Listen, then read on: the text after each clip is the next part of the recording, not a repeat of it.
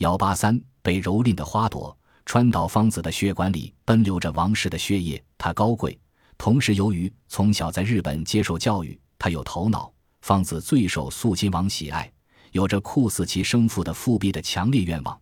芳子本身甚至有点小野心，加上她拥有动人的美貌、优美的身段，这一切造成了川岛芳子的高傲冷艳。成为众多传闻中的神秘女人，芳子的性格里沉淀着我行我素、不拘纲常的因素，使深爱着她的山家亨少尉和甘珠尔扎布常常为芳子的捉摸不定，孤芳自赏而大伤脑筋，尝尽了爱情的折磨。芳子不是毫无感情的冷血之人，她是个女人，有女人的似水柔情，偶尔也会展示出小鸟依人般的温柔。平常她也许更矜持。更淡漠一点而已。直到有一天，方子的养父川岛浪速把方子带到书房里，说要让王健别一幅青石名画。川岛浪速已经六十多岁了，平时西装革履，戴着一副金丝眼镜，颇有学者的风度。浪速走在方子的身后，待方子进了书房，便轻轻地把门锁紧了，并加上保险锁。方子丝毫没有注意到这一切。或许对梦想中的大清有一种说不出的亲情，方子马上问他的养父那幅名画在哪儿。川岛浪速拿出了他珍藏已久的已鉴别过的精品，铺开在古沉香木质的大书桌上。方子走到桌旁，细细地观赏起画来。川岛浪速阴沉地笑了笑，走到方子身后，靠墙的沙发椅上坐下，上上下下地打量着方子成熟的身段和散发着女人魅力的曲线。川岛浪速没有和方子谈关于画的问题，却开口问他对山家亨和甘珠尔扎布两个年轻英俊的追求者的看法。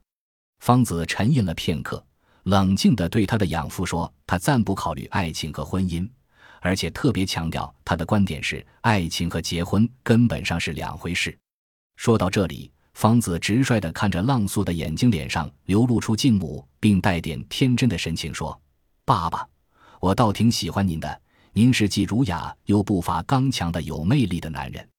川岛浪速藏在镜片后的眼睛里腾起一股欲火，他猛然站起身，末，把亭亭玉立的方子紧紧搂在怀里。方子这才觉察到出了怪异，他推着浪速铁箍一般的手臂，嘴里慌乱地嚷着：“不，爸爸，不，别这样！”兽性大发的川岛浪速怎肯放手，更紧地抱着方子柔软的身体。方子几乎要喘不过气来，浪速把嘴凑到方子的耳边。方子突然感到，原来养父那敦厚亲切的男中音，现在怎么变得那么陌生和恐怖？浪速耳语般的一连串的说：“别叫爸爸，我们并没有血缘关系。你太迷人了，我已经忍受了很久了。”方子，我的宝贝儿，我一定要得到你。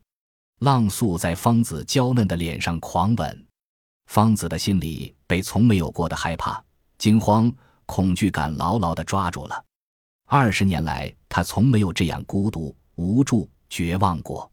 方子强烈的挣扎着，希求从这陷阱一样的书房里逃出去，但浪速潜藏的情欲像火山一样激烈的喷发出来。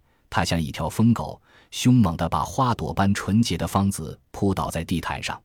方子事后趴在地毯上，看见四周凌乱的扔着自己穿的一件件衣服，脑子里一阵麻木。古沉香木书桌上仍旧摊开着那幅名画，是清朝大内收藏的珍品。方子的眼光落在这张宝画上，一种空前的痛苦是咬着方子的心。方子感到自己的精神快要崩溃了。曾经那样高贵的金枝玉叶，又有无数追求者的美丽迷人的少女方子，从未受过一点委屈。现在对刚刚过去的如此惨重的打击，没有一点精神准备，她痛苦的不能自持。心底里是歇斯底里的干渴，眼睛里没有一滴泪，有的只是凶狠燃烧的复仇烈焰。爱新觉罗东真并没有被当作珍宝优待，她作为女子所珍视的一切贞洁、自豪、纯情，在一瞬间灰飞烟灭。东真已经变成了一个可怕的女人。川岛芳子体内狂热的征服欲突破了节操的限制，无所顾忌地泛滥开来。